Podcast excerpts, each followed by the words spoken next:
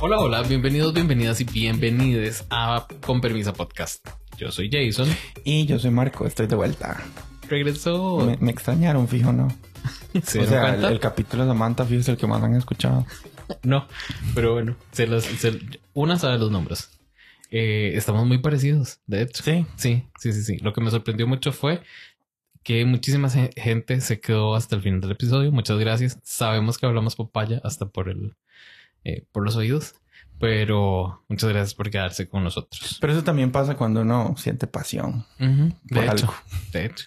Y bueno, quiero escuchar qué tanta pasión sentiste vos por este episodio número 8 en RuPaul's Drag Race. Social Media The Unverified Rusical. Qué nombre más largo. Ay, sí. Está, sí. Bueno, ahorita hablamos de- del nombre y el tema del Rusical. Ujú.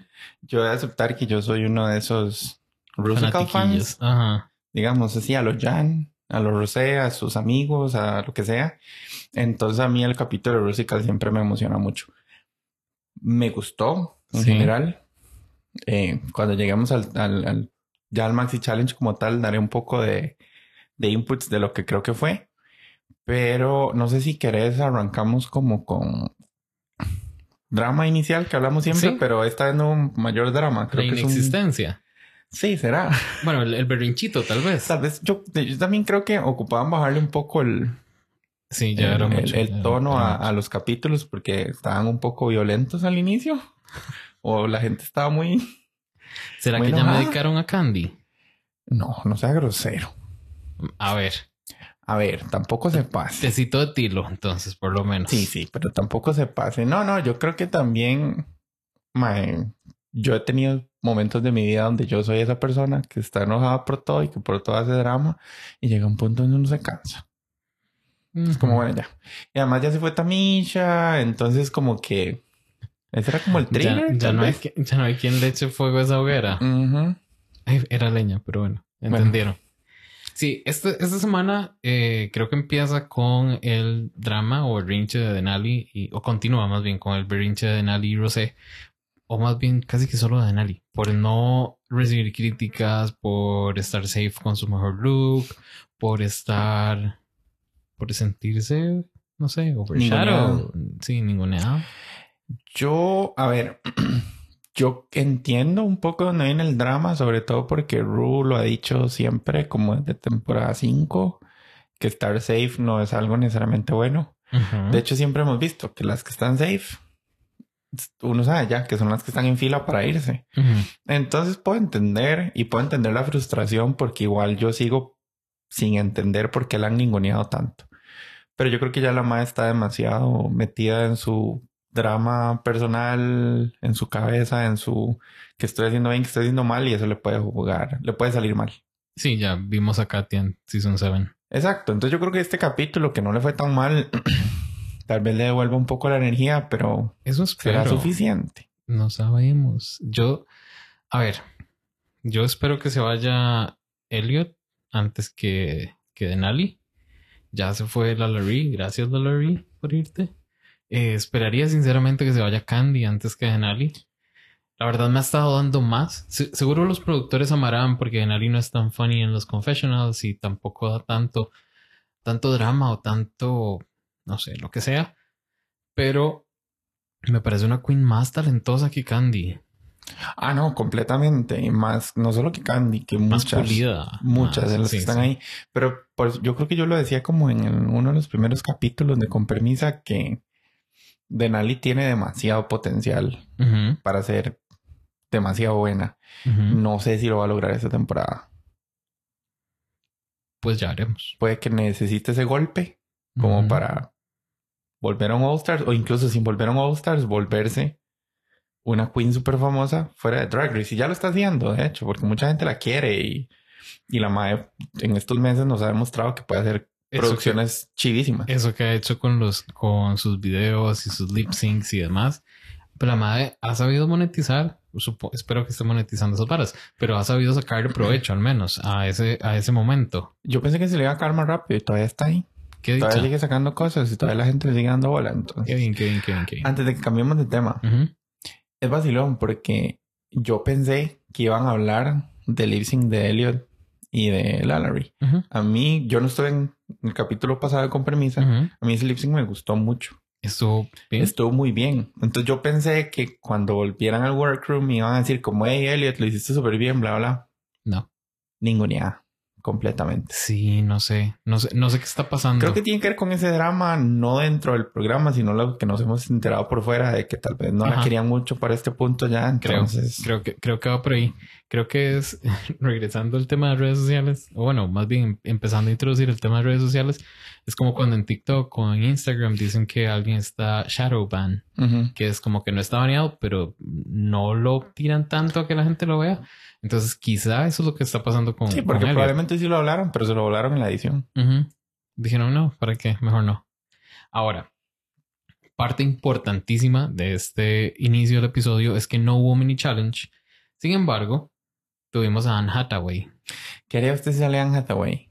Yo me vuelvo loco. Sí, sí, sí. Es, Aunque es- si yo es- fuera ellos también estaría un poco enojado ¿Por qué? con el COVID. ¿Con Sí, porque probablemente habían pensado llevarla a que estuviera con ellos ahí personalmente, pero por COVID probablemente la madre tuvo que hacerlo por video. Sin embargo, creo que ellas tuvieron, aunque fuese virtual, un tiempo más one on one. Ah, de fijo, de fijo. Nada más que Porque- nosotros vemos solo cinco minutos. Ajá, ajá. Sí, pero digamos, si la llevaban al a que fuera Judge, nada más, no hubiese tenido esa interacción con las queens. No, no- no hubiese estado tan de cerca, digamos.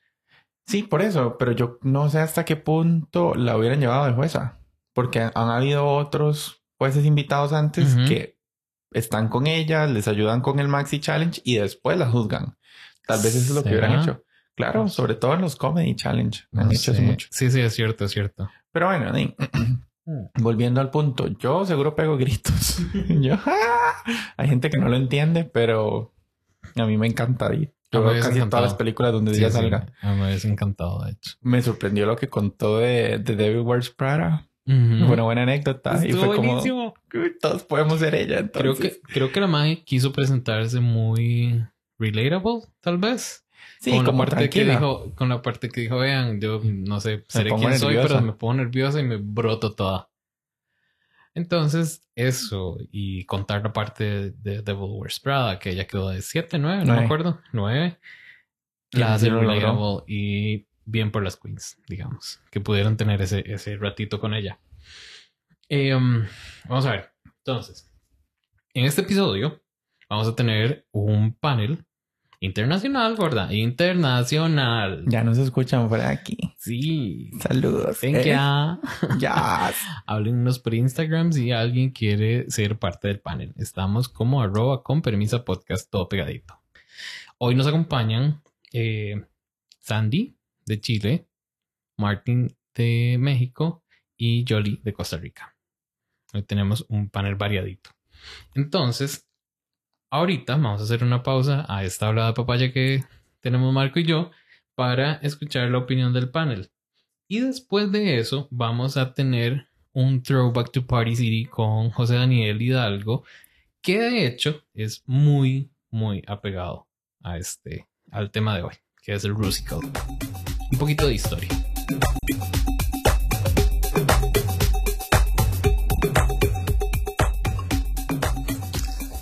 Hola, hola y bienvenidos a Throwback to Party City. Yo soy José Hidalgo y para la sección de esta semana vamos a recordar un reto que yo considero bastante memorable, pero no memorable como el de la temporada 7 de Shakespeare que repasamos hace algunos throwbacks, sino uno que más bien fue súper bueno y ha sido de los favoritos de los fans. Les estoy hablando de Shade, The Rusical, en la temporada 6 de RuPaul's Drag Race. Este reto en realidad tiene bastantes particularidades. Es el primer musical que se da en la franquicia y es la primera vez que las queens tienen que cantar en vivo una presentación. Ya las habíamos visto obviamente bailando o ya las habíamos visto por ejemplo grabando un verso y luego haciendo lip sync de este con una coreografía. Sin embargo nunca las habíamos visto cantando propiamente en el main stage así eh, live, ¿verdad? Por lo tanto acá se aplica el for the first time on Drag Race History, eh, pues se aplicó para este reto. Además, recordemos que este reto está en la temporada 6 de Drag Race y pues esta es de las temporadas en las que la mayoría coinciden que es de las que están mejor hechas, es de las favoritas de los fans y tiene un elenco súper talentoso y bastante fuerte, por lo tanto la mayoría de los retos salieron bastante bien y este pues no fue la excepción. Y además recordemos que en este reto tuvimos cantantes, por decirlo así, de verdad. Tuvimos a Dor Delano, que concursó en American Idol, y tenemos a Courtney Act, que fue finalista en su temporada de Australian Idol. Entonces, no solamente íbamos a ver a las chicas intentando dar lo mejor de ellas, sino que algunas realmente podían como cantar de verdad. Ya propiamente recordando los detalles del episodio, hubo dos equipos para trabajar el Rusical, uno encabezado por Ben de la Creme y el otro lo encabezó Ador Delano. Eh, en realidad la mayoría lo hizo muy bien y tuvimos un top en el cual estuvo eh, Courtney Act, Ador, las cantantes por supuesto y eh, Ben de la Creme. Sin embargo, la que se llevó el gane del episodio fue Courtney Act. Por otro lado, tuvimos a Darian Lake, que no le fue muy bien y fue bastante criticada por los jueces. Sin embargo, a fin de cuentas estuvo safe. Y el bottom two del episodio fue April Carrion y Trinity K. Bonet, que no lo hicieron para nada bien y pues eh, se perdieron entre el resto del grupo. Ellas hacen lip sync y por supuesto Trinity, como la lip sync assassin que es y que ya conocemos, terminó eliminando a April Carrion Creo que lo que más aporta este episodio es el hecho de que da origen al Rusical como tal, que ya ahora es pues uno de los challenges que todos esperamos, así como el Ball o como el Snatch Game. Y si no hubiese salido tan bien la primera vez que lo hicieron, que fue en esta ocasión, posiblemente los productores no hubiesen querido repetirlo en las temporadas posteriores. Así que les invito a revivir este momento throwback de la temporada 6 de RuPaul's Drag Race, episodio 4, minuto 19 con 36 segundos en adelante. Y por supuesto también a que vayan a Spotify o Apple Music a escuchar las playlists de Compromisa que ya están actualizadas con las canciones de los episodios de esta semana. Y por supuesto, no olviden compartir este podcast con sus amigues, con sus Square Friends, con sus amistades en redes sociales y demás. Sigan escuchando con Premisa Podcast.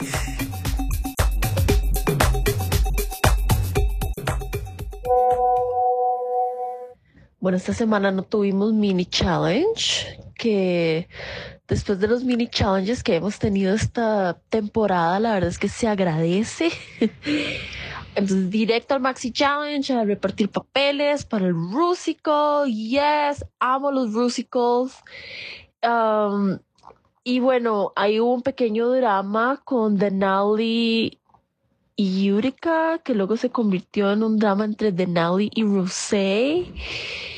Me parece la cosa más funny del mundo que las hayan puesto a audicionar para ver a, quién le daban el papel. Este, yo hubiera votado por Rosé también. La verdad es que, o sea, yo las amo a las dos, a Rosé y a Denali, pero este, definitivamente me gustó más como audicionó Rosé. Em, luego suena la alarma y está todas senos para la peluca. Y es Anne Hathaway en la pantalla. Me pareció súper chiva que la llevaron aunque fuera de forma virtual, que hablar con ellas ahí por FaceTime, yo qué sé qué. Súper chiva, me encantó. Bueno, este, comenzando con el, con el capítulo, este, pues creo que sí seguimos viendo que prácticamente quien tiene todo el tiempo de pantalla o la mayor parte del tiempo de pantalla, pues en este caso es Candy Muse, que a mí en lo personal de repente sí me llega a molestar mucho que pues en la edición sí prácticamente nos dejan ver que ella es la que empieza las discusiones, ella es la que empieza con los dramas y ella misma es la que los termina cuando, cuando algo no le gusta, ¿no? O al menos esa fue la, la percepción que, que a mí me, que me dio, o sea, la percepción que yo tuve. En cuanto ya a la explicación y la asignación de los, de los roles para el Rusical, creo que sí estuvo bastante desproporcionada, diría yo.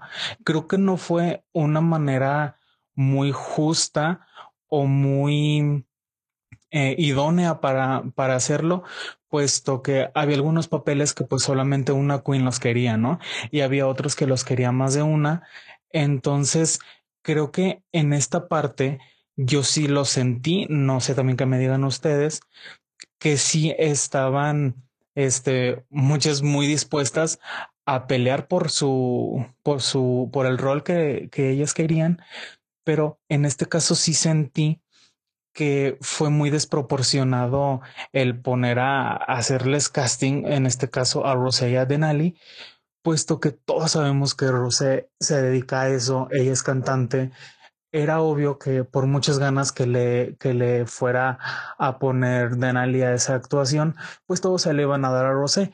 porque Pues porque, como decimos aquí en México, yo siento que quisieron como que picarle la cresta un poquito a, a Denali este, no sé si fue estrategia como para que le echara muchas ganas y demostrara lo que puede hacer o simplemente pues como para para darle hacia abajo, o sea, que ella este se sintiera mal, entonces pues en este en ese momento como dicen ellas de repente tirarla debajo del autobús, pues para afectarla un poquito porque pues creo que en este momento sí ya se están viendo que Queens son más fuertes que otras. Hola chicas de Con Permiso Podcast, acá habla Sandy desde Chile. Me quería referir al tema de la videollamada con Anne Hathaway. Me encantó. Primero porque me encanta Anne, o sea, princesa de Genovia, partamos por ahí. Pero no, me encantó porque he sabido de que es muy fan de Drag Race. Entonces, eh, la emoción que tenía ella era, se notaba muy genuina y la emoción que tenían las queens porque, o sea, Anne Hathaway te está hablando directamente, ¿qué, qué más podéis pedir? Así que gocé mucho la videollamada, me encantó sobre todo lo cercana que se mostró con las queens lo abierto a responder las preguntas que le hicieron y sobre todo por los consejos que les dio. Siento que fueron consejos súper acertados al challenge que tenían esta semana y todos súper aplicables dentro de lo que tenían que hacer. Me encantó que el impulso que le dio a Denali con, con la respuesta de que aunque no fuera la principal, luchara por lucirse y creo que Denali tomó el consejo y lo hizo a cabalidad. O sea, mal que mal, al final estuvo en el top más que merecido. Así que eso pues, me encantó la videollamada. Me gustaría verla en un futuro con, no sé, como primera invitada quizás a la premier de alguna temporada quizás un All-Star o regular me da lo mismo, pero sería igual bacán verla ahí como invitado.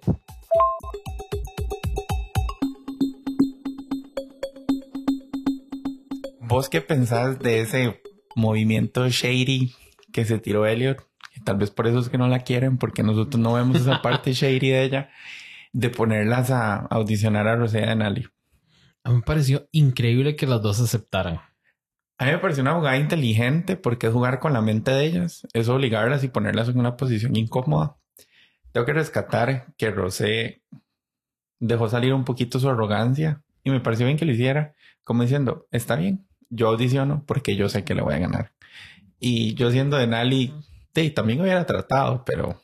A ver, yo creo que yo he contado, no, no creo que en el podcast nunca he contado esta historia. Yo estudié sistemas y siempre fui bueno para programa. Entonces, una vez un profe dijo, eh, Jason y no sé quién tienen, eh, se sacaron un 50 y yo, perdón. Y el sí, es que eh, tienen el mismo examen y les estoy dando la mitad a cada uno. Entonces mi respuesta fue, si quiere le hago otro examen, démelo. Ya. Y el como, ah. Entonces, creo que Rosé tuvo esa misma respuesta yo sé que soy buena para esto. Démelo. Yo puedo hacerlo. Deme. Vamos. Sí, sí, sí, exacto. Y yo creo que esa era la actitud que tenía que tener para afrontar un challenge como es el Rusical. El Rusical es un challenge. Aunque hay gente que no le gusta, eh, yo creo que al igual que el Snatch Game, es, un, es un challenge que separa a las que son muy buenas de las que tal vez no tanto. Aunque luego vamos a hablar un poquito de los placements en el challenge, porque no estoy 100% de acuerdo con todo lo que sucedió. Pero, Pero digamos, bien que mal, yo creo que ponerles a audicionar también fue un movimiento un poco sucio para tratar de jugar con la mente de ellas. Que de hecho, Gottmik no es nada tonta, porque Gottmik se dio cuenta de que esa jugarreta puso a Denali a como loca. Que la puso en jaque. Exactamente, y por eso de Gottmik se lo soltó a Anne Hathaway para que me levantara el espíritu de la otra. No, yo más Ella bien es siento, súper inteligente. yo más bien siento que lo hizo para hundirla más. No, porque era, la, era su compañera de escena y, es- y, y Gottmik estaba muy consciente de que si usted es la persona con la que le toca actuar a la par, le va como La un culo, usted, probablemente también. Sí. Entonces Bueno, yo creo que ser. sí fue muy inteligente en eso. Sea como sea, le Lo único en lo que no es inteligente es su amistad con Candy, pero eso es otro tema. Pero la, la, yo no vi presencia de cagona esta semana. Es que no viste el Tanto. Untucked. Ah, qué pereza. Sí, no, no lo vi. Entonces mejor no lo vea. Ok. ok, entonces eh, ya hablamos de esa, de esa distribución. Voy a hacer una nota general en los musicals. Para mí debería ser más equilibrado la presencia de las queens durante el musical. Porque Sí, es cierto. eh, obliga el musical y los acting challenges, ya lo hemos visto, digamos, obliga a una queen a llevar encima mucho del show y a otras nada más a brillar por muy poco tiempo. Y creo que es más fácil brillar por poco tiempo que evitar equivocarse durante mucho rato. Bueno, ya lo vimos en, en cuál temporada fue. Eso era Season 11. ¿Cuál? Con. Eh, ay, la que nos cae mal, Silky. Ajá. Silky ganó el musical. Con un papel de 30 segundos haciendo de Oprah Winfrey. Ah, cierto, no me acuerdo. Es que de, ver- de verdad. Fue todo un pleito. Silky no quería ese papel. Se sentía que la estaban casteando únicamente por, por, Mm, por ser grande y negra, digamos. Y porque Oprah es de gruesa también. Entonces ella se sintió como que le estaban asignando ese papel porque sí. Y al final de cuentas ganó el musical en 30 segundos. Y a mí eso me parece, como decís vos, un poco injusto. Porque entonces le estás exigiendo a algunas queens tres minutos de full performance y Ujú. que lo hagan bien y que no se les olvide nada y que bailen y que canten Ujú. y a otros les das un papel de 20, 30 segundos, que también es un reto, porque entonces tenés que buscar la forma de sobresalir en poco tiempo. Entonces es como un balance extraño, pero yo sí siento que sería un poco más justo si balancearan los papeles para que todas tuvieran como el mismo nivel de protagonismo. Sí, para mi producción debería hacer las cosas un poco más equilibradas.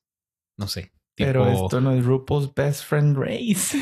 No, no, no, Entonces- no, pero ver el potencial de las queens y ver lo que pueden hacer y ver también ese momento en el que se pueden equivocar debería ser algo que la producción haga. Sí, pero no lo van a hacer porque prefieren hacer drama. Sí, sí.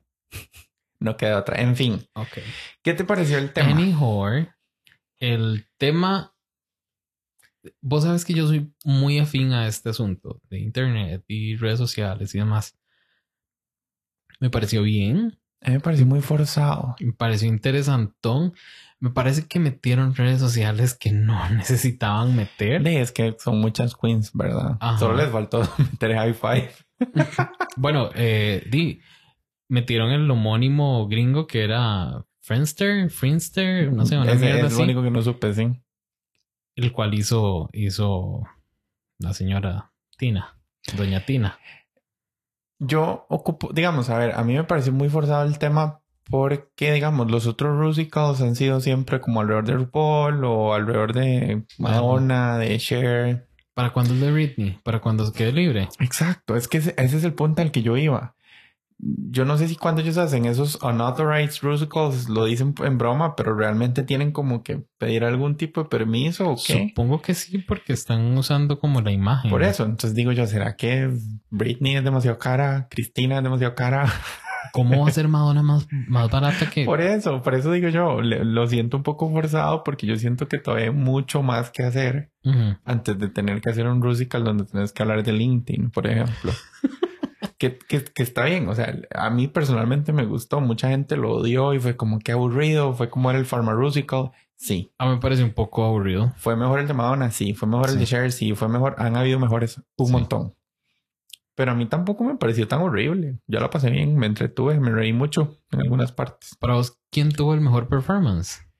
Rosé, Sí. o sea, Y después para de mí Rosé, ese top, para mí ese top estaba muy claro. sí. Mi problema fue con el bottom. Porque para mí no había un bottom three. Para mí un bottom two y se acabó. Ok.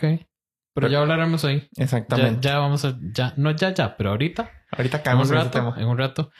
Que por cierto, ahorita, ahorita en Tico o en Costa Rica se usa para en un rato. En cualquier otro país, ahorita es ya. Lo que uno diría, ya, más ya. Dale. Sí, bueno, ahorita, ahorita hablamos en un rato, en, unas cuantas secciones.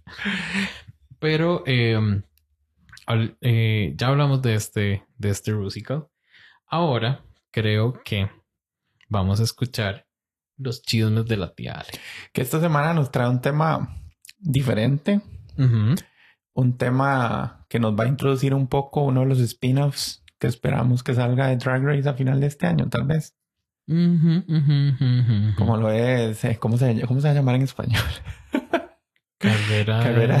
No sé, carrera de drag queens español. Yo, yo supongo que debe ser Drag Race. Sí, sí, yo también, pero lo, acuérdate que los españoles son muy dados a, amar su idioma, ¿verdad? Y, tratar de. Sí, sí, pero algo le pondrán debajo, digamos. Sí, sí, vamos a ver. Drag Race España, carrera de. De drag queens, como lo ponen en las traducciones de Wow. Pero bueno. Tía Ale, cuéntenos entonces.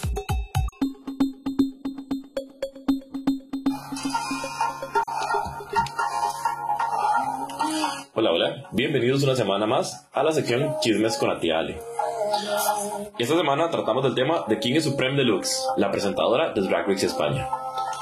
La adaptación de española del formato de grupos Drag Race ya va tomando forma, y los fans del popular concurso ya conocemos quién será la nueva presentadora. Supreme Deluxe será la encargada de liderar la búsqueda de la mejor drag queen de España. Muchos de nosotros no sabíamos de la drag queen española, entonces nos dimos a la tarea de buscar un poco más de ella madrileña de nacimiento. Comenzó su carrera como transformista en 1997, cuando comenzó a actuar en diferentes salas de espectáculos de la capital. En aquella época, el movimiento drag experimentaba un momento muy dulce tras el éxito de la película australiana Las aventuras de Priscila, Reina del Desierto, estrenada en 1994, que se convertiría luego en un musical de Broadway. La espontaneidad de Supreme la convirtieron rápidamente en una de las drag queens más demandadas por el público madrileño. Desde entonces, lleva más de dos décadas ejerciendo de maestra de ceremonia en numerosos eventos, actuando en fiestas en pubs o discotecas, y formando parte del elenco principal del espectáculo de cabaret o del género de revista.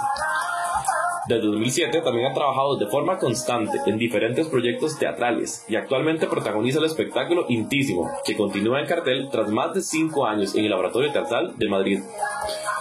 Hasta la llegada de la pandemia, Supreme ejercía como presentadora de Que Trabaje Rita, una famosa fiesta dominical con espectáculos en directo, nacido en Madrid, que se ha internacionalizado y cuenta con sus propias versiones en ciudades como México o París. En una entrevista, Supreme Deluxe contó que el momento que decidió crear este personaje fue a los 19 años, y su nombre artístico es un homenaje a Diana Ross, la cantante estadounidense que saltó a la fama en los 60 con el grupo The Supremes. Como cantante, ha lanzado varios singles de corte pop electrónico con sus respectivos videoclips.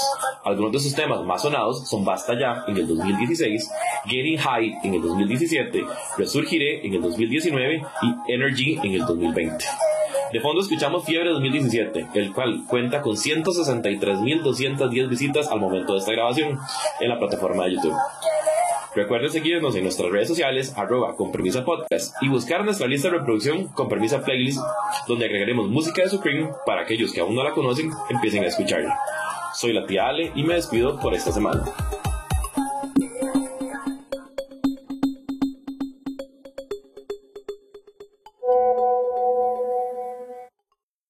En cuanto al musical, este, la verdad no sé qué pensar todavía, no sé si me gustó, no sé si no me gustó. Creo que había unas, unas partes en las que las queens podían brillar mucho, había unas partes en las que, en las que no. Creo que si esto depende, no sé si dependió mucho del rol que se, que, que se les asignó, que ellas tomaron, o pues de la, la personalidad, o lo que pudieron imprimirles de su personalidad a, a ellas pero sí siento que las apariciones constantes tanto de Tina como Rosé se perdían, se perdía un poco la, la coherencia de, de, de toda la, la, historia del musical. Creo que hay ciertos temas que a lo mejor no pueden adaptarse muy bien y creo que esto de las redes sociales se pudo haber hecho mucho mejor. Este, a lo mejor un poco más entendible para, para todo mundo, digo, no sé, pero creo que en mi caso yo sí eh, lo sentí como muy por ningunas partes en, en algunas ocasiones. Pero de las que más me gustaron, sí fue la aparición de, de estas mujeres rusas que fueron Denali y Gottmik. Creo que le imprimieron mucha energía. Creo que a pesar de tener papeles muy pequeños, entraron con todo, nos lo entregaron y yo sí se las compré totalmente. Creo que estuvo muy bien su aparición.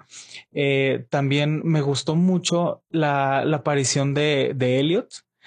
Creo que a lo mejor es una opinión un poco popular, pero me, me, gusta mucho de repente lo que, lo que hace Elliot. Creo que no, no fue tampoco la mejor, pero creo que tampoco estuvo mal. Creo que estuvo muy bien para lo que, para lo que pudo hacer. Me gustan los musicals, pero nunca han sido mi challenge favorito. Pero sí los espero con ansias cada temporada. Y tenía expectativas altas. Así que el pasado fue el de Madonna, que me gustó bastante, que encontré que todas lo hicieron muy bien en la Season 12. Tenía expectativas altas y se me fueron por el suelo porque encontré que este fue uno de los peores musicales que he visto.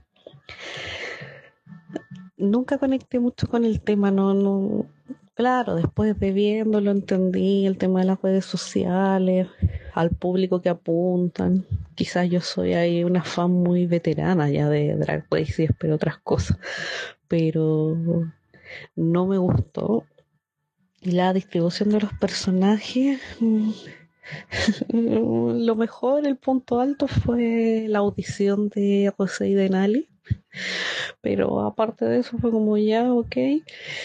Y eh, reitero, no, no me gustó.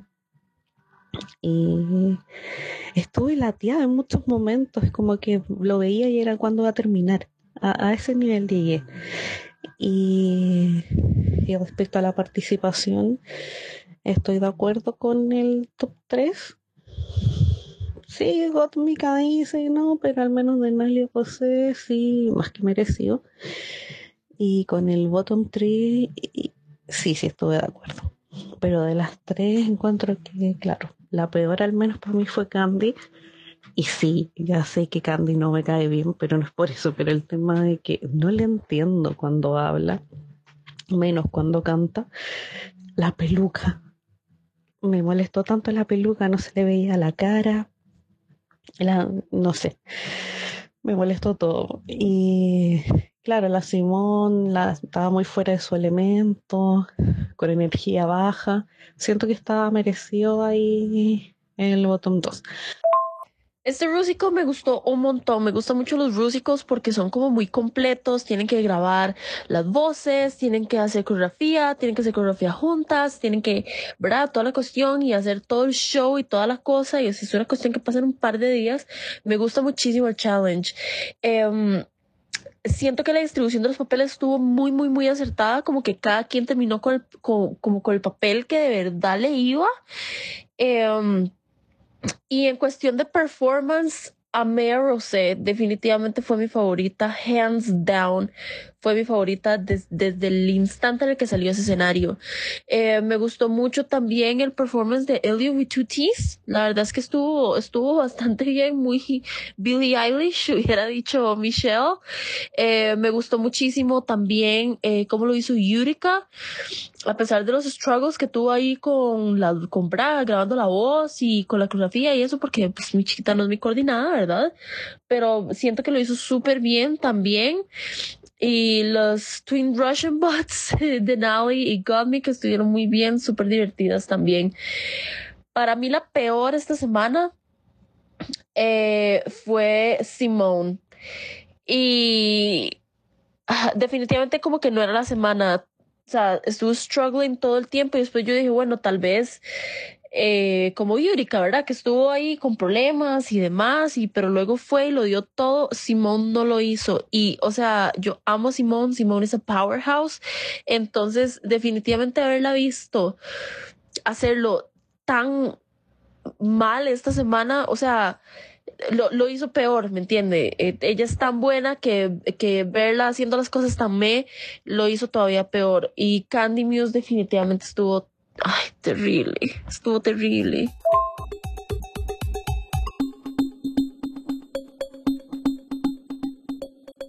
Regresamos a lo que nosotros llamaríamos la carnita del episodio. Que ya tenemos dos, dos, El dos, fashion, dos eh. partes casi que fijas. El dramita inicial y exacto. Y la carnita del episodio, que es el runway. Y con esta semana el tema fue Yellow Gorgeous.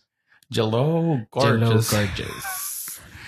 Em, ¿A vos qué te parecen temas así tan abiertos? Ok, me gusta una parte y es que le da a las queens chance de hacer varas diferentes. Porque en este es cierto que vimos varas súper diferentes Y otras no tanto. y otras no tanto. Entonces, eso le da chance a las queens que son, que tienen buena imaginación, que quieren presentar algo raro, algo diferente, da tiempo para hacerlo. Eh, me parece que es un poco muy vago. Bueno, y yo nunca he visto el brief. Me encantaría ver el brief de una Sí, temporada lo después de que pase. Ajá. Porque Y nada más Solo decía para- Yellow. solo para hacer eh, un- un momento de Drag Race UK, en esta semana hicieron un runway de Prehistoric, que me pareció mega básico en todas, casi, Excepto en la que ganó. excepto ¿quién ganó? Bimini. Bimini. Oh, Bimini, gracias Bimini por salir de ese, del, del eh, Animal Print y, de- Exacto. y los huesitos. De por inventarse Fue- otra cosa. fue chivísima, chivísima. Me encantó. Bimini, Bimini no es de mi, no es santo de mi devoción, Ay, para mí tampoco Pero- lo era, pero, pero, ya ha logrado, ha logrado subir, ha logrado subir. Y a la gente que nos escucha le encanta Bimini. Hay un, hay uno, hay un post en Instagram donde comentaron y todo el mundo era como Bimini tuvo que ganar, Bimini ganó, Bimini, Bimini. bueno, pues ya ganó ese esta No, pero semana. es en- el de la semana anterior. Ah, bueno, sí. La cosa es que eh, eh, ellas me parecieron muy básicas. O sea, Lawrence llevaba el mismo, la misma tela que otras. Eso, eso me pareció mal. Entonces yo dije, ¿será que en el brief que les dieron pensaron que esto era un mini challenge? Por eso trajeron esa vara así tan basicona. Aunque, o sea, regresamos a US. Eh, um, y empecemos a hablar un poco como de las queens. La verdad, hoy no quiero como que hablemos de una por una. Nada más hablemos de las que nos gustaron y las que no. Eh, ¿Quién te gustó? Bueno, a mí me encantó. Me encantó lo que hizo Gottmik. Sí. Me encantó. Me gustó mucho. Bueno, a ver, yo tengo un lugar especial en mi corazoncito para Britney. Entonces, ese comentario de Nali de Do you remember Britney Ujú. Snake at the VMAs? This is her This is now. her now. O sea, eso me encantó. Y además de que di, también con la peluca que la hizo súper chida. O sea, creo que Fue, vol- fue va- muy, muy bueno. Volvemos a tu punto. Eso es, eso es decir, ok, Yellow, que puedo hacer Yellow que sea diferente. Que no sea vestirme de taxi. Ujú. Inserte botón de shade. Ay. Ahora que digo taxi, tal vez para uno no, porque aquí los taxis son rojos. Pero yo creo que en Estados Unidos, donde los taxis son amarillos y que usted le digan yellow, pensar de una vez en un yellow cab, mm, yo no siento que eso sea tan... Eso no debería ser más bien una alerta para vos y decir, ah, ah, esto Porque no lo probablemente que alguien más lo haga. Exacto. Porque salieron dos. No haces lo que te y Tina. Ajá, no, no haces lo que te viene a la mente de primero. O sea, es que ese es mi punto. Tina nos tiene mal acostumbrados a, ver esa paleta de colores. Le dan el challenge para usar su color favorito al parecer y se viste de taxi. Y lo hizo mejor Elliot. Y se viste de taxi básico. Y para mí lo hizo mejor Elliot. Sí, de hecho. De hecho, Después, en el on top me pareció ver que lo que tenía en, en las tetas se, se iluminaba. Sí. Como que ella los podía prender y apagar. ajá, ajá. De hecho, creo que en el runway ella lo sí, hace. pero no, en el runway no fue. No llamó la atención. A fue ver. normal. Queens, no han aprendido que si el runway no les va a decir que se apaga, esa hora no se les va a apagar para que se les vean las tetitas brillando. Ginger Minch, All Stars 2. Ajá, exacto. Pero esto se ilumina. No se No ve. se vio. I'm sorry. En fin. Siento que, por eso te preguntaba que, que, que pensabas vos de un, de un tema así tan abierto como Yellow. Yo, a mí me gustan esos temas porque nos da la oportunidad de ver cosas diferentes. Entonces yo vi eso en Gottmik, lo vi en Denali. El, el outfit de Rosé no me terminó de encantar. Me pareció que fue una buena idea hacerle Que- como un homenaje a la máscara. Ah, uh, no. Pero yo sí estoy un poco de acuerdo con Michelle. No sé si era, si era la luz o qué, pero eso era más anaranjado que amarillo. La salvó un montón el, el challenge. Sí. Pero vos que no viste el talk, en el talk, cuando ellas vuelven, digamos, eh, Rosé le dijo a Denali, estoy preocupada de haber perdido el challenge por escoger mal un color, que para mi criterio es amarillo, decía ella, pero di que al parecer se ve como anaranjado. De hecho, se tira al piso y todo, que el piso es como anaranjado y dicen, vean, es diferente, pero di. Pero ya eso lo hemos visto antes, que las luces en el, en el main stage hacen que se vean diferentes los colores. Eh, Sí, porque de hecho las no fotos- Es culpa, no es culpa de las, de las queens. Porque si vos ves las fotos que se tomó Rosé con el outfit en redes sociales, sí se ve amarillo. Pero bueno, fue tal vez una mala decisión. Al final no le perjudicó. Pero, ¿quién me decepcionó? ¿Sabes quién me decepcionó bastante? ¿Quién? Simón. Gracias, gracias. ¿Por qué? Porque es lo mismo otra vez. O sea, eh, tiene un cuerpazo, ella se ve hermosa. Y sí, se puso una peluca amarilla también. Y un trajecito de baño. Pero denos algo más. O sea, yo, yo siento que ya.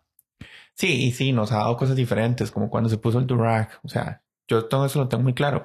Lo que pasa es que también yo creo que tenemos ya demasiada expectativa de que se va a poner Simón y salió con un traje de baño amarillo. Bueno, eran unos tirantes, pero igual. Para No, mí stop, estuvo. Stop relying on that body. Exacto. ¿Por qué no se lo han dicho? Esta ha sido la temporada donde uno dice, Mae, en otra temporada anterior se les habrían cagado por esto ya. A Bungie se le cagaron por ponerse un corsé con una agua todos los días. ¿Por qué no se le cagan a Simón? Porque todo lo que ha, ha hecho ha sido groundbreaking. Porque no se le han cagado a Tina por esa paleta de colores. Exacto. Pero bueno, me decepcionó bastante Simón, la verdad. Eh, hay algunos que no me acuerdo. Yurika. Yurika siempre me sorprende en la pasarela. Esta vez fue como normal. Era un Yurika- vestido ahí como Yurika con cuadros, creo. Sí, no, no. Ni idea. Yo estaba asustado porque pensé que Yurika le iba a amar en- y le iba a ir mal en el challenge. Y de hecho, ella, en el, ella en el on talk decía que ella sentía que ella estaba para estar en el bottom, pero yo, yo volví a ver el capítulo y la verdad, Yo la- en el Rusica lo hizo bien. Yo lo vi bien, me gustó. Creo Sí, que, creo que le, le metieron mucho durante la grabación. Olivia me aburrió. No me acuerdo. Eh, Se Ah, puso bueno. un gown amarillo con como con eh, unas varas en los brazos.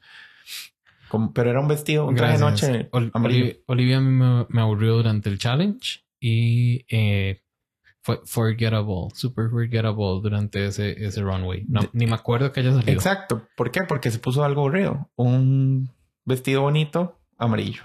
Es como si se hubiera puesto un vestido bonito negro o un vestido bonito anaranjado. Es la misma vara. Que se puso un vestido bonito negro y ganó. Es que ni eh, eh, eh, ese, O yo, ganó por la peluca. yo creo que fue todo. Fue una combinación de cosas, pero en ese challenge, en ese runway, yo sigo, sigo teniendo mis dudas porque Little Brag 3 se, se, se presta para, para malas interpretaciones, porque Sí. al final estás cumpliendo el challenge. Ahora, ya que estamos hablando de Olivia, y esto es algo que yo tenía apuntado para to- tocar en esta sección, esta es la temporada de repitamos outfits.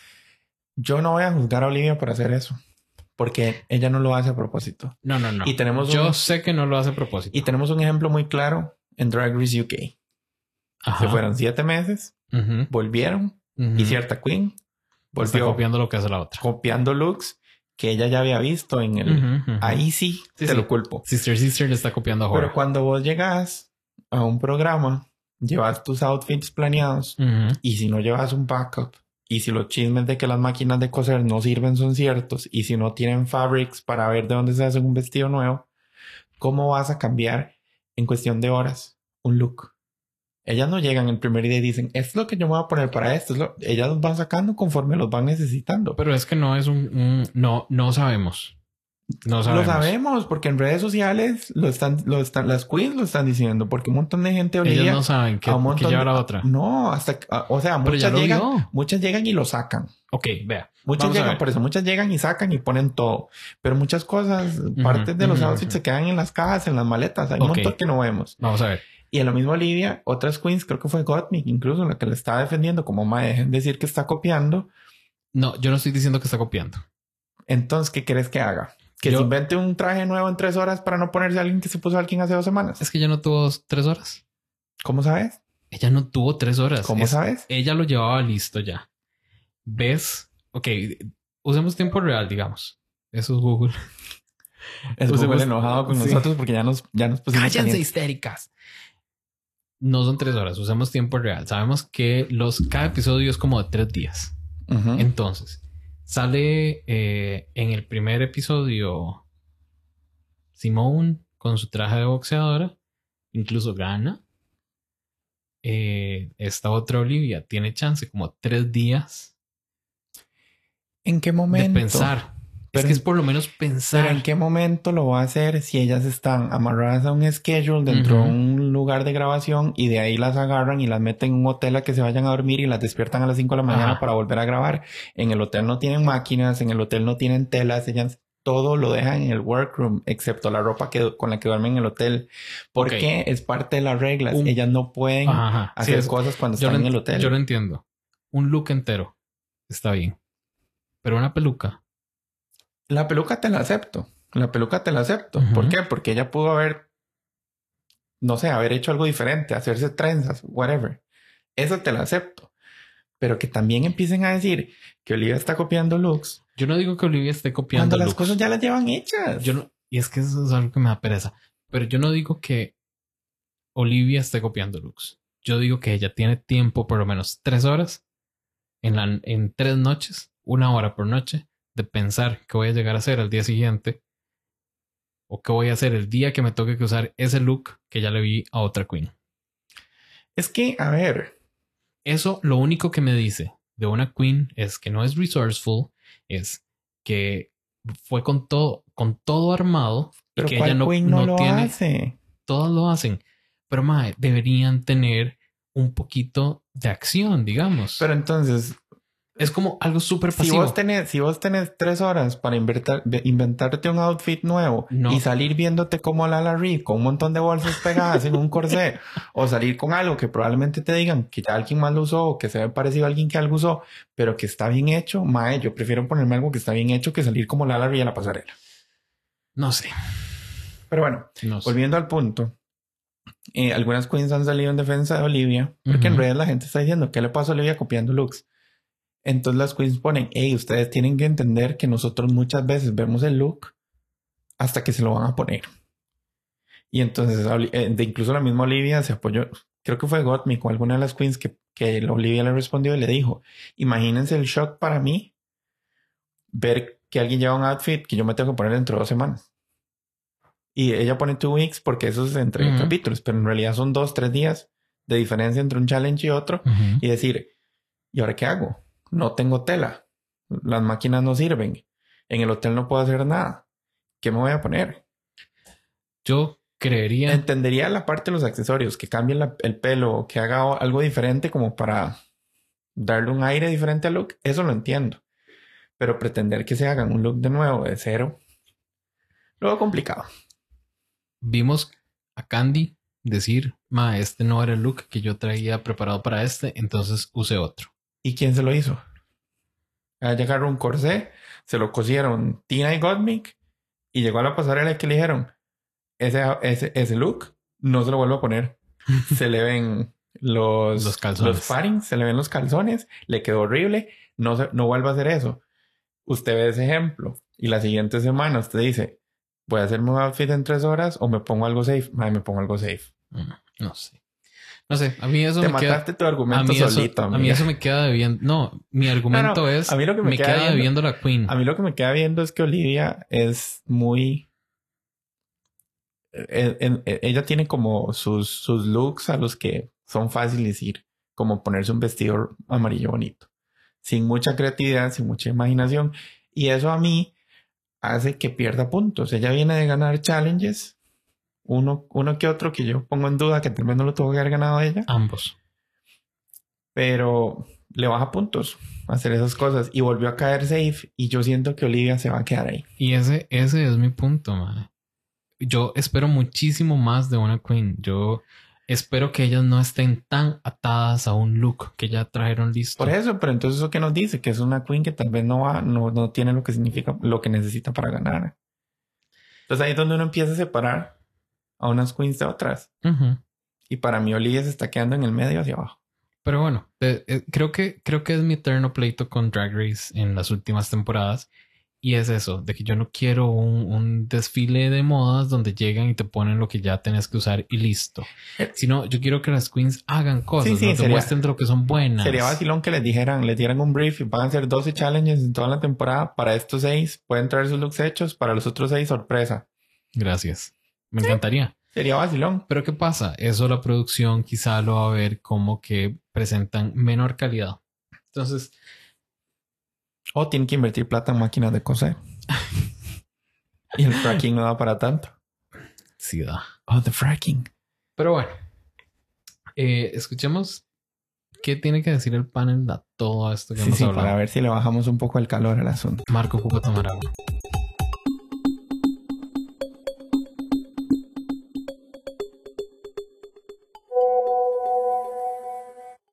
Yo no sé ustedes, pero en este runway creo que yo le cambiaría el nombre por Deja Vu, porque sí, no sé qué está pasando, pero justamente en esta temporada hemos notado más cómo unas queens sacan looks o muy parecidos o casi iguales que, que sus otras compañeras en la misma temporada. Todavía lo veo este, de acuerdo que a lo mejor no se acuerden de un look que hizo una Queen en la temporada 5, en la temporada 3, pero sí se me hace muy curioso que muchas de ellas estén repitiendo looks o, o hagan looks muy parecidos y ni siquiera son episodios como tan, tan separados el uno del otro, casi, casi. Ya lo hemos visto con, con Olivia, que hizo un look muy parecido al de Simone, que hizo un look muy parecido al de Candy Muse. En, en esta ocasión también Gottmik, que hizo un look similar en otras tonalidades y todo, pero similar al que tuvo Denali en el Backball. Este, pero sí creo que lo más evidente ha sido estos dos looks de taxi amarillo de, de Tina Burner y de Elliot. Pero sí, o sea, si nos, ponemos a comparar, creo que para mí sí estuvo mucho mejor hecho, mucho mejor representada la idea del, del taxi, este, mucho más estética, mucho más moderna eh, de parte de Elliot. Creo que Tina no nos ha estado dando lo que esperábamos por la fama que tiene. Yo recuerdo que cuando dijeron que ella iba a estar y todo, pues de repente sí me ponía a investigar un poquito de cada una si, y ellas mismas lo han dicho en, en todos los episodios, que Tina es una competencia súper fuerte por toda la fama que tiene, por todo el trabajo que estado haciendo en New York y todo esto. Pero creo que sí, este, cuando tenemos tan altas expectativas de ellas, esperamos mucho más. Y es lo que yo esperaba de Tina, pero creo que sí no nos ha estado dando todo lo que, lo que esperamos, o al menos en mi caso, todo lo que espero de ella.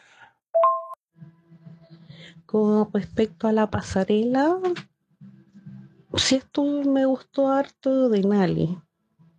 Porque si está inspirado en Britney, me va a gustar. no, y lo encontré original dentro de la temática que era amarillo. Maravilloso.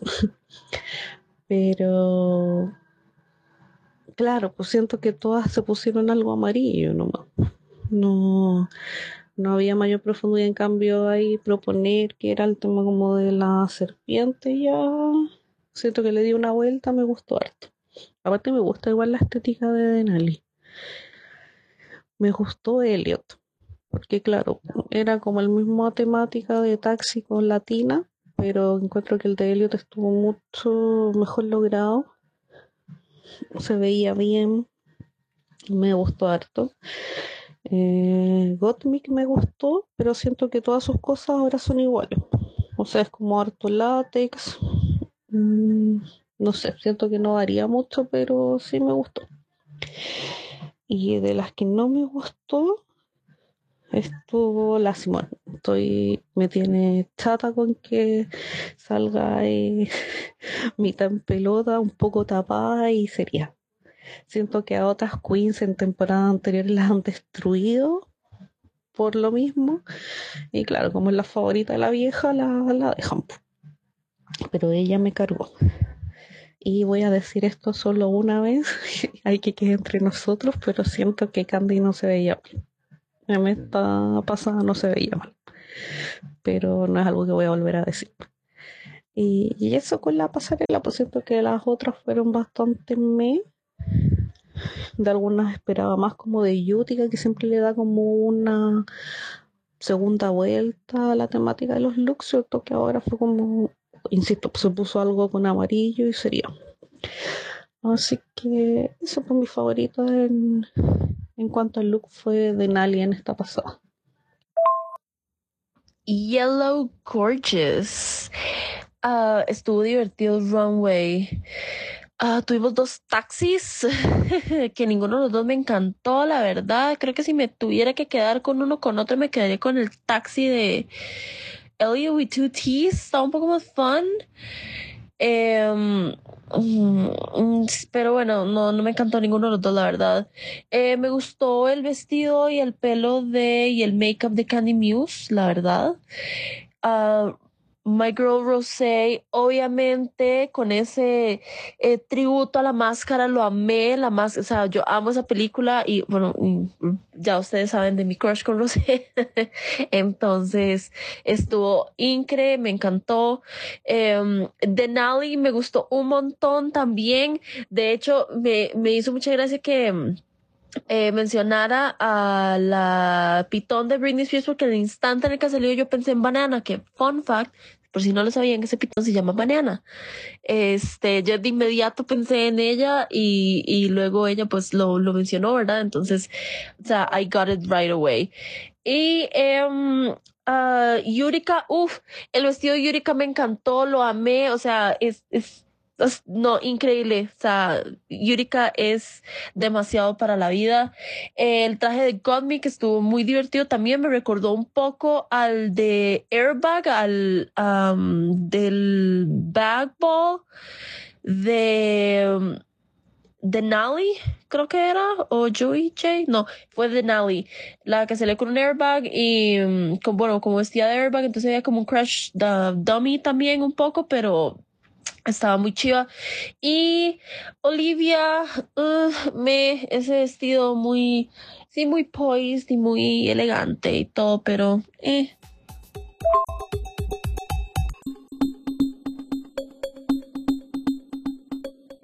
Y ahora vamos con los activos y los pasivos. No. Tops y bottoms. Ah, sí, eso. Eh, bueno, dale vos primero. ¿Estás de acuerdo? Top es, eh, era obvio. Nadie más podía entrar en ese top. Y bottoms, eh, para mí ese, ese bottom, y, y estoy de acuerdo en lo, en el top, en el bottom que pusieron, esos tres, pero también estoy de acuerdo con tu teoría, hipótesis de que tuvieron que haber sido solo dos. Sí, para mí el bottom two era muy claro. Simon Candy. De hecho, si vos ves el Untucked, Ujú. en el Untucked se dejan decir ellas que no, no están seguros quiénes van a hacer lip sync. Si Simon, si Candy, si Tina. Ellas quienes las cagona. Entre ellas, sí. Y Gottmik lloraba y decía, eh, this has to be a joke. No, no hay forma alguna posible de que tengamos a, a tres de nosotras en el bottom. Nosotras así en Winner Circle. Ajá. O sea, a mí eso, te soy sincero, me cayó un poco mal. Es hora como de que ya se, se quiten encima esa, ¿Cómo vamos esa por, retórica de cómo que son las vamos por mejores. episodio 8? Y todavía siguen hablando de Y eso. todavía siguen aferradas al fucking Winner Circle. Yo no sé. Pero bueno, yo no sé, y, y yo, digamos, yo no soy muy fan de Tina Burner. En los últimos capítulos, como que ella le ha bajado un poco al.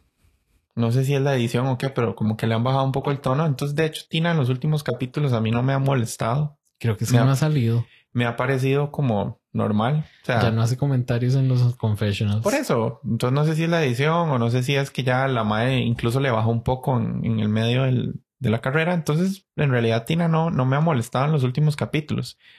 Y yo no creo que ella tenía que estar en el bottom. ahí le hicieron un ritmo muy fuerte de que, de que no hizo lip sync los últimos cinco segundos. Sí, gracias, ya Pero me acordé volvemos- de eso. Pero volvemos Eso al fatal. punto. O sea, Tina tenía el papel más largo, tal vez, de todo el musical. Y por cinco segundos que la madre no hizo lip sync porque se estaba muriendo. Cuando digo estuvo fatal, me refiero a que no entiendo cómo le pueden llamar tanto la atención por haberse echado en el piso. Ento- entonces yo quiero entender algo. O sea, realmente tenían que justificar un bottom three y ellos dijeron, ok, de todas las que no están, que no son Simón y Candy, ¿a quién ponemos en el bottom? Me dijeron, di, que ella se le olvidó un poco el- los lyrics o no hizo lip sync mientras se moría, entonces pongámosla a ella. ¿Quiénes fueron Sí, a Safe? Yurika, Eh, Sí, Olivia Olivia y, y Elliot. y Elliot. Si vos me preguntas a mí, yo hubiera puesto a Olivia en vez de a Tina. Para mí, ese- por el look que estuvo aburrido. Y digamos, lo que ella hizo en el musical no estuvo mal, pero no pero estuvo tampoco bien. estuvo bien, estuvo normal. Entonces yo Ay, digo, ¿sabes bueno, qué, ¿sabes vos qué me hagas- dio agarras una normal que se vistió me, la, la pongo en el bottom. A mí me dio mucha congoja cómo se, se Se le veía el el sudor a Olivia. madre. Bueno, sí, pero mira que yo eso no lo juzgo porque si yo saliera en Drag Race, Ay, yo sería esa queen. Yo ah, así, hecho luces, una sopa, bailar, digamos. sopa. Sí, pero lo que digo es, ma, esas, bueno, a Candy también se le veía aquí muchísimo brillo de sudor en el pecho, pero lo que digo es, esas pobrecitas no les tenían aire acondicionado y De ahí no sé, la verdad. También habría que ver porque los musicals, bueno, a ver, uno cree que todo lo filman una vez. Ya No. sabemos que hay muchas cosas que se filman N veces hasta que salgan bien o hasta que salga lo que RuPaul quiere que salga. No sé si el musical yo supongo que harán musical varias tomas. tiene que ser uno de esos. No sé, probablemente. O sea, si alguna la caga mucho, entonces. Por eso es que yo a veces digo, ¿será que hay cosas que nosotros no vemos Muchas. que hacen que pongan a Tina Burner, por ejemplo, en, en un challenge en el que yo creo que ya no tenía que estar en el bueno, tampoco en el top, Bueno, pero safe. pero ya vimos que nos dio un, un look bien malito. Sí, sí. Eh, Pero que- siento que los critics, las críticas fueron demasiado duras cuando Sí. en realidad no lo hizo tan mal. sí, sí, sí, sí, sí, sí, sí. Por Estoy eso te digo yo, totalmente de acuerdo con eso. Cuando, cuando los anunciaron, yo dije, Tina a poner en el top. Fue lo que Bueno. yo pensé. No, no. Yo dije, ¿a quién van a poner en el bottom? A No, no. Denali. Yo me asusté. Yo dije, van a poner a Denali en el bottom. Bueno, no, yo sinceramente, este, este top y este bottom fue uno de los pocos que yo dije. Bottom, bottom, bottom, bottom, top, top, top, top. Sí, sí, y así fue como los acomodaron y todo. Ujú. Pero bueno, Que me Para encanta mí, cuando el- pasa eso. para mí el bottom two, ay sí, porque uno es así como todo Odio top. cuando estoy confundido. No, no, para mí yo es que izquierda, bottoms, top derechas, ya. la vida es bella. Pero, pero vieras que yo, es, yo, o sea, el, el bottom two era muy obvio. Para mí era muy obvio. Sí. Simón Tiesitica se notaba yo que no estaba sé qué le incómoda. pasó a Simón. Eh, ella le asusta bailar, creo, porque lo dijo, que la coreografía le asusta. Entonces yo creo que le pasó un poco como a Tamisha en aquel momento, Creo como que, como que lo están pensando demasiado en el paso que sigue y no en disfrutar y en verse bien. Entonces, Bueno, y quizás esos lentecitos le ayudaron a que no, no, No cuenta los ojos de pánico. Ajá. y Candy, bueno, Candy en el on talk dice que ella no entiende porque le dicen que no se le veía la cara, que ella hizo todo el lip sync. Po- No lo se pudo haber cara. hecho, pero no se veía. La peluca se le atravesó, eh, le can- cantaba para abajo, nunca volvió a ver a la cámara. Lo único que le rescató a Candy es que siento que ese look que andaba era un homage a, a Womanizer de Sí, todos lo vimos y yo también lo dije y de hecho ya lo soltó en redes. Fue como, Ah. ah, esto fue inspirado en Womanizer y yo, Sí, sí, yo lo- la amo. Yo lo vi y yo dije, Ganó unos bien puntos Candy, por ahí. bien por ahí. Pero sí, y el top, o sea, a ver, el top también estuvo clarísimo. Creo que Gottmik y Denali realmente siguieron ese consejo de si no tenés el papel más, más grande, robes el show. Sí. Lo hicieron súper bien, pero para mí no, o sea, terminó el challenge y yo dije, Rosé puede salir chinga, que debería ganar. O sea, Rosé lo hizo súper bien. además de que canta súper bien, di la actitud, todo el papel lo hizo, o sea, lo, todo lo hizo súper bien. Yo, Yo se la creí. no, yo yo- se la creí fuertemente. Exacto, no había discusión ahí. Aunque no entendí el look. Di, es que ella era como, bueno, es, es- vos has visto Chicago. Entonces, digamos, Foxy es como, Como Roxy, Roxy. Hart, que Roxy era así como polita, como que creía que era mucho, pero, Pero no. no. lo era tanto y ya después fue mejorando. Creo que andaba por ahí. Ok. Y supongo que también uno no lee el brief, pero yo no sé si en el brief también ponen Foxy era una chica, no sé. Ellas escogen sus looks. Se los Yo- da la producción. No sabría decirte. Vieras que yo creo que a ellos les dan, eh, digamos, yo sé que por ejemplo para All Stars 2, Ujú. para Her Story of the World, Así, ellas llevaban. ¿cuál- ellas llevaban los looks porque les habían dicho de antemano, prepare estos dos o tres looks. Entonces, cuando estén ahí y sepamos quiénes quedan, tienen que. Entonces, yo no sé si, si a ellos les darán algún hint de cómo llevan ropa por si algo así pasa, o ya ellos nada más echan un pichazo de ropa y dicen esto podría funcionar. O se prestan ropa entre sí incluso. Sí, eso puede, puede ser. Pero bueno, esa fue nuestra opinión con Tops y Bottoms. Eh, escuchemos qué quiere contarnos el panel respecto a Tops y Bottoms y a Lip Sync. Y después venimos nosotros a comentar sobre ese controversial Lip Sync.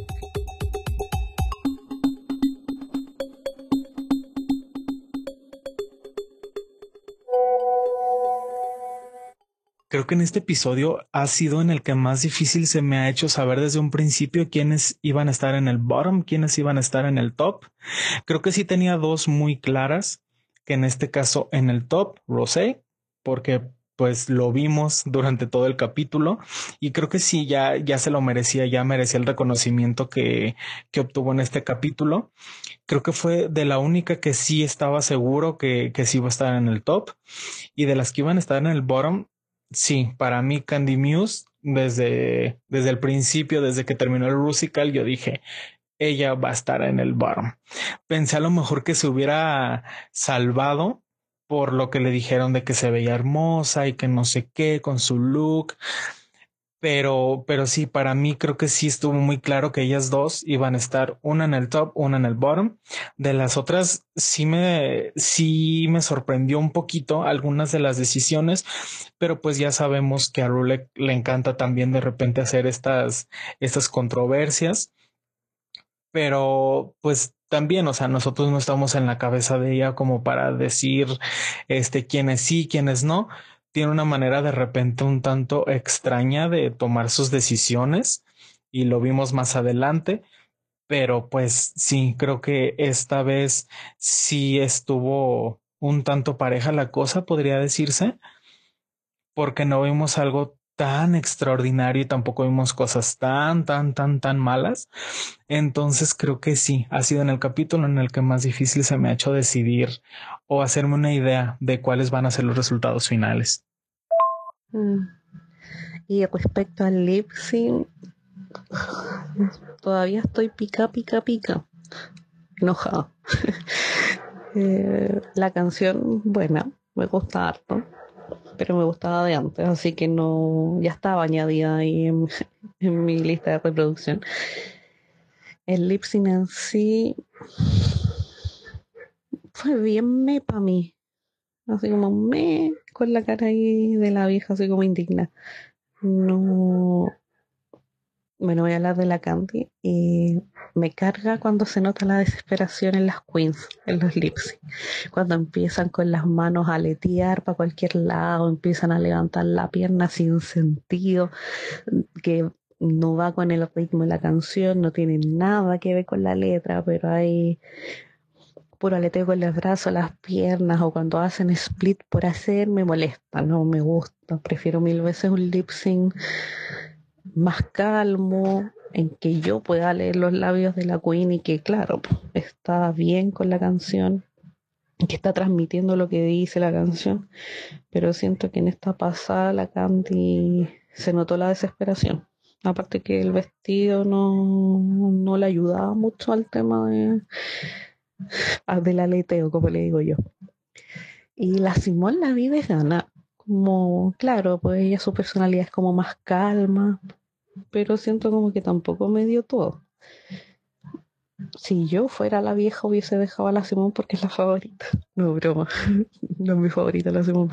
Pero, insisto, me molesta tanto la desesperación que vi por el otro lado que por eso hubiese dejado a la Simón. No. Pero eso me pasó, pues no va a quedar ahí en los anales de mis videos, de mis lip favoritos.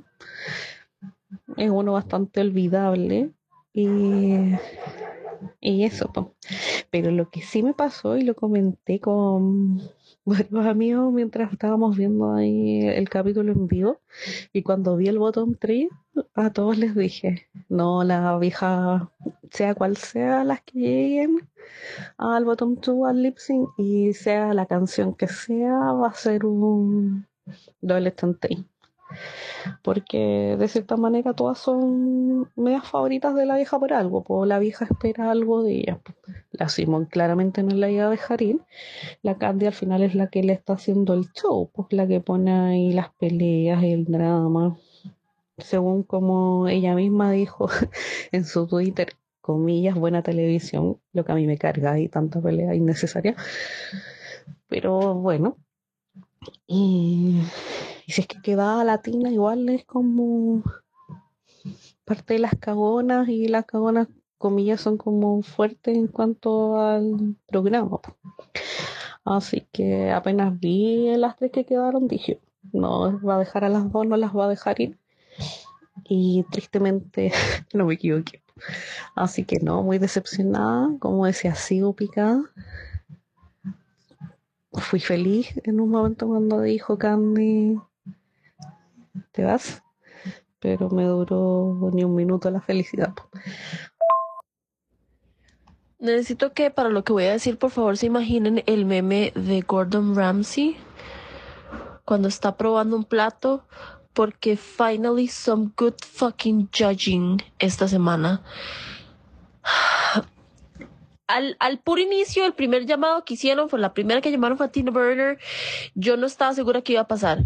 Luego agarraron y llamaron a Simone, Candy, Rosé, Dena, eh, yeah, Denali y Gottmik. Y dije, ok, esos son los tops y los bottoms. De inmediato lo supe. Ok, RuPaul dijo que listo, todas las demás safe y se dejó eso. Y yo de inmediato supe quiénes eran los tops y quiénes eran los bottoms.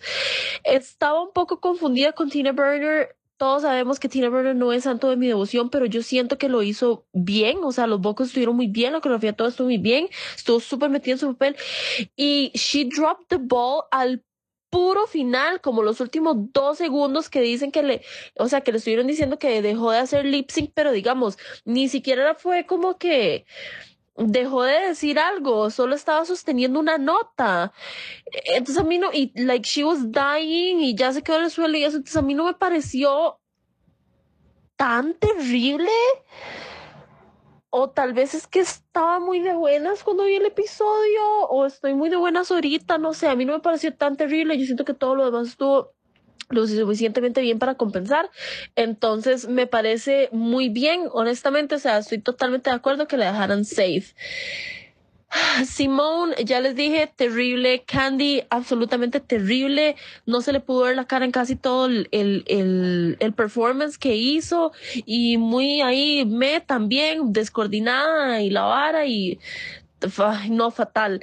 Y los tops definitivamente eran tops.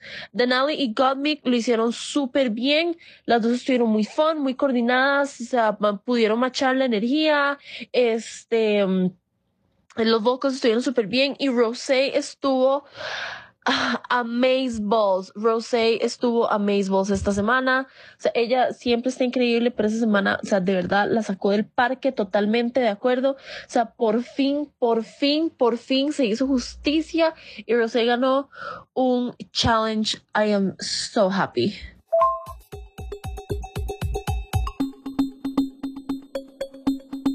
Marco, respire. Inhala, exhale. Dos, tres veces. Porque yo necesito que alguien tenga claridad en este panel, en este podcast, sobre por qué puta sigue Candy News en ese episodio, en ese programa. Yo, yo he pasado uh, como por ocho emociones diferentes desde que vi el capítulo el viernes. La primera emoción es que puta le pasa a Wow Presents Plus porque eran como 45 minutos en postear el capítulo y yo no podía abrir redes para quejar, no podía hacer nada. Y casi me da algo. Yo dije, ¿será que no pagué el app o qué? Pero bueno, entonces esa fue mi primera emoción. Ujú. Ya luego funcionó, vi el capítulo. Cuando empezó el lip sync, yo me asusté mucho porque no sé, in- insisto, no sé si fue el edit, no sé si fue lo que realmente pasó, no sé cuántas veces filmaron el lip sync, pero Candy lo empezó a hacer un poco mejor. No sé si era que la cámara lo estaba enfocando más a ella o qué, Eso, eso, eso- pero. Simón empezó flojita. Yo dije, bueno, está empezando flojita a propósito porque ahorita va a explotar. Ajá. Simón nunca explotó. Es cierto. Candy hizo feo, Horrible. hizo cosas, o sea, que yo digo, "Ah, terrible, pero llamó mucho más la atención que Simón y yo me empecé a asustar. Y yo dije, me van a echar a Simón, Candy me va a echar a Simón. O sea, yo me empecé a asustar. Ya luego como que se puso más pareja la cosa. Y RuPaul anuncia que Simón sigue en la competencia. Yo pegué un grito Yo estuve muy feliz. de, ¿cómo se dice? Iba a decir una palabra de domingo y se me olvidó. Júbilo. Alevosía. No, Algarabía. empezó Algarabía. Perdón. Y tres segundos después va subiendo Candy. A darle un abracito a Candy Muse, ¿verdad? Y Candy Candy come back. Y yo dije, no puede ser Ay, posible. a la verga. Yo tengo cierto enojo con ese doble chantain, no porque sea Candy, sino que para mí eso no fue un lip sync de doble chantain. No. Hoy estaba viendo incluso uno de los primeros, y no fue el primero. No, fue uno de los primeros double chantays que hubo, que fue el de Uy, Alisa Edwards con Roxy. Ajá. Y yo dije, ese lip sync es- es un double chantay. Se quitó la peluca, la otra hizo un montón, las dos estaban neck and neck. Han habido muy buenos double chantays. Pero yo siento que ya llega un punto donde ya incluso las queens saben que va a haber un double chantay en la temporada. Y desperdiciarlo en ese lip sync. Lo que pasa es que este no fue un double, double Shantae. Eso fue A un- Candy no le dijeron Shantae you stay. Pero entonces, ¿por qué este- la salvó? Esto no fue un, double Shantae, no fue un comeback. Este fue un RuPaul jugando con nuestros sentimientos. Pero no, es que yo pensé lo mismo. Pero ya luego me, yo me pongo a pensar, RuPaul no sabía cuando se filmó el programa la reacción que iba a tener la gente hacia Candy. Ay, sí. No.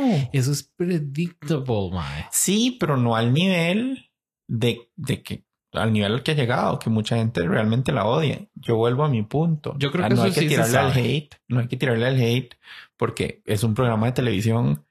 Todo el mundo cálmese. A la misma Sister Sister en Drag Race UK esta semana le tiraron horrible, más eso no se hace. No hay que ir al hate porque no tiene sentido. Es un programa de televisión. Puede que no nos guste, pero déjenlos en paz. Pero más allá de eso, yo no creo que esté jugando con las emociones de nosotros. Ah, yo sí. Yo creo que es que RuPaul, al igual que nos pasó con Silky y nos ha pasado con otras queens, a RuPaul le cae bien la queen, le gusta por alguna razón Ugh. y decide dejarla. Que nosotros no estemos de acuerdo, son otros 100 pesos, pero que él lo haya hecho a propósito para jodernos a nosotros. Yo creo que ya yo creo cualquier cosa capaz a la RuPaul. Y que me echen a esa vieja ya. Yo no sé, a ver, yo, Que yo, me echen a esa vieja, que le pongan el nombre de no, yo no sé, yo no sé qué mucho más tiene Candy para dar. Nada. Candy se supone que es como funny queen. Mm-mm. Se She's supone. not. Por eso se supone. Para este punto de la temporada no hemos visto Snatch Game, no hemos visto challenges de comedia. Entonces yo no sé si será que en alguno de esos challenges lo va a hacer bien y vamos a decir, ok, sí, está bien, está mal, sabe lo que está haciendo. Pero, digamos, en este Rusical lo hizo mal. En el primer challenge de la temporada para ella, digamos, que también fue grabando la canción, Ujú, lo hizo mal. ujú. Entonces ya dos veces que en un challenge de ese tipo lo hace mal, incluso en el de en el Discomentary hizo lip sync y era un challenge de bailar y cantar o hacer lip sync. Entonces ya es la tercera vez. El discommentary En no era ni siquiera de hacer lip sync, era solo de bailar. Era solo bailar, imagínate, sí. Pero entonces ya es la tercera vez en un challenge similar donde lo hace mal. Entonces yo no veo qué es lo que le está viendo RuPaul Yo tampoco. para salvarla de nuevo. Insisto, esto no tiene nada que ver con hate Tiene que ni ser- con que me caiga mal on and off cameras. Simplemente yo ya no le veo más potencial.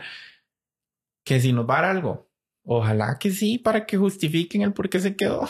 ¿Cuándo ha pasado que nos justifican el por qué RuPaul deja a una queen? Nunca. Alisa Edwards. Amiga, cuando me dejaron a Alisa Edwards, de- Alisa Edwards nos, nos- años después Bueno. nos, nos sigue explicando por qué se quedó. O cuando Tatiana y, Más o menos. Tatiana y Alisa ganaron su lip sync Sí, en All Star. O sea, me sí, explico. sí. Muchas veces en los double chantés uno dice, bueno, está bien. Es que esta queen era fuerte. A ver, voy, voy a expresar mis opiniones al respecto. Uno, eh, a ver, me siento personalmente atacado. No, no puedo creer que RuPaul esté jugando así con mi bienestar psicológico. Es como el, el GIF de cuántas personas se han sentido personalmente atacadas por Regina George. Y todos levantan la mano. Ujú. ¿Cuántas ¿Cuántos han- gays han sentido personalmente atacados por RuPaul? Y todos levantan la mano. Ma, es que es en serio, digamos. Ok, yo entiendo que durante los critiques Candy puede ser muy funny, puede tener mucho comeback, puede caerles bien ahí, pero ma, no, o sea, no ha dado tanto, no demuestra tanto potencial como para salvarla en el episodio 8. Eso por un lado. Después, le rescato la peluca. Ese hijo de puta se le cayeron solo como tres flores. No sé cómo hizo. No sé cómo las pegó. Pero después, al final, tenía todas las risitas pegadas. No sé si fue que le dieron hora y media para que se las pegara otra vez. Pero no se le cayeron. A ver. Ese lookcito estuvo me. Es que El make-up estuvo como más bonito. El make-up últimamente ha hecho como algo que yo digo, ay, vela, no ve tan fea. Entonces todo bien. Pero, así, ambas, ambas, bye. Ambas. Es- eh, de, ese- de eso- esos dos looks no, no se ponían a la altura de las otras, creo. Pero a lo que yo digo es, Candy ya demostró lo que ella puede dar, creo. Es ya que más de ahí, ella no. O sea, no le veo yo. RuPaul va a salir con este, eh, con esta cantaleta y en el próximo capítulo estoy seguro que van a hablar de que RuPaul le está dando una segunda oportunidad porque ve demasiado potencial en ella y que la madre sí tiene que llegar y patear culos. Entonces yo espero, de verdad espero, en mi corazoncito tengo fe de que si la salvaron es por algo.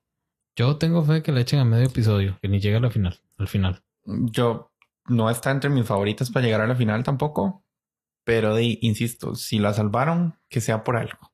Yo Porque que si la salvaron para que la siguiente semana vuelva a quedar en el bottom, justificándose que no entiende por qué quedó No, en el bottom, no, no, ya ahí sí yo digo, bueno, ya, se acabó. A ver, yo sé que ya estamos sobre Overtime. tiempo, sí, pero vos te has puesto a pensar cuál sería tu top 4 para esta temporada. Sí. ¿Quiénes? Bueno, después de este capítulo me cambió un poquito. O sea, sigo manteniendo a Simón en el top 4, Sí.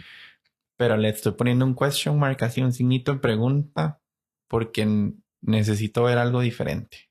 En la pasarela necesito que me dé algo un poco más. Simón nos ha venido dando mucho, pero ha bajado un poquito, entonces yo ocupo como que vuelva a subir. Yo tengo a Rosé en mi top 4, Ujú. aunque la gente dice que no. Yo vengo diciendo hace semanas que Rosé, Tucker está en el top varias veces ya. Vamos a ver que cómo no le ha van. Vamos a ver cómo le van en el snatch. Exacto, vamos a ver. Que por cierto, eh, va a ser un... Spoiler. No spoiler, no voy a decir quién es, pero me gusta mucho el personaje que va a ser Rosé. Ok. Este, tengo a Rosé, tengo, bueno, a Simón la sigo teniendo ahí. Tengo a Gottmik y el cuarto es el que todavía estoy así como, como que sí, no. Me encantaría ver a Yurika. Me encantaría ver a Yurika en el top 4. No sé si va a llegar. Ya, ya, ya ha venido. Yo creo que no, ya, ya se Ya ha venido gastada. bajándole un poco, se ve como desgastadilla. Me encantaría ver a Denali ahí. No va a llegar. Estoy seguro que Denali estado ya. muy desgastado. Entonces, di, si es así, Olivia. No quiero ver a Tina Burner en la final. Yo no quiero ver a Tina Burner, ni a Olivia, ni a Candy. Dime, entonces, ¿quién te queda? Elliot De y las Erika. otras, de- ay, Elliot tampoco. Vos me podés tirar en el top 4 a Rosé, Denali, Simone, Yurika. Yurika, cualquiera de esas, y voy a estar bien. Pero porfa, no me tire a Candy.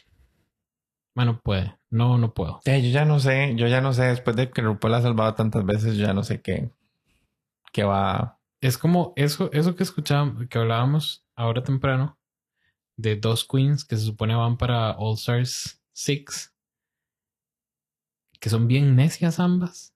Si esas dos van All Star Six. No me diga que no lo va a ver porque yo no se lo creo y nadie se lo cree. Igual lo vas a ver. Y vas a tener odio en tu corazón. Exacto. Lo voy Pero a ver a con ver. mucho odio en mi corazón. Sí, sí, a ver, yo entiendo. Lo que pasa es que di, tampoco di, nosotros no controlamos quién se va y quién se queda. Pues deberíamos, deberíamos, somos el público. Sería vacilón. Sería vacilón. Sería vacilón ver una, un, un, un merch ahí entre, entre, American Idol, entre Drag Race y, y Gran Hermano, Big Brother. Así donde, donde semana a semana vemos la vara y nosotros votamos entre el bottom two. Eso me encantaría, ma. Pero me no va a pasar. encantaría. Pero no va a pasar. Ve que incluso RuPaul siempre sale diciendo que La al final de de cuentas ella. la decisión es de él. Y, y Ugh. siempre nos vamos a enojar con RuPaul todas las temporadas. Ujú. A veces nos enojamos con la que ganó. Ya es una dinámica. Es una relación bien tóxica. Es parte de, pero es una relación bien tóxica y todos somos bien tóxicos para seguir en esa relación. Pues bueno, creo que no hay mejores palabras para cerrar un episodio que, que con eso. Muchísimas gracias a nuestro panel, a Sandy, a Martín y a Jolly. También gracias a la tía Ale y a José Daniel por sus secciones. Gracias Marco por regresar de Ay, sí, vacaciones. perdón, es que ocupaba unos días de, de perderme del mundo. Este fue el episodio 13 de Con Permisa Podcast. Bye. Bye.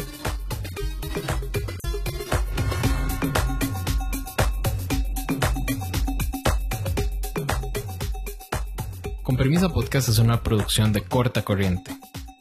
Dirigido por Jason Salas, co-anfitrión Marco Ureña y diseño gráfico Diego Madrigal.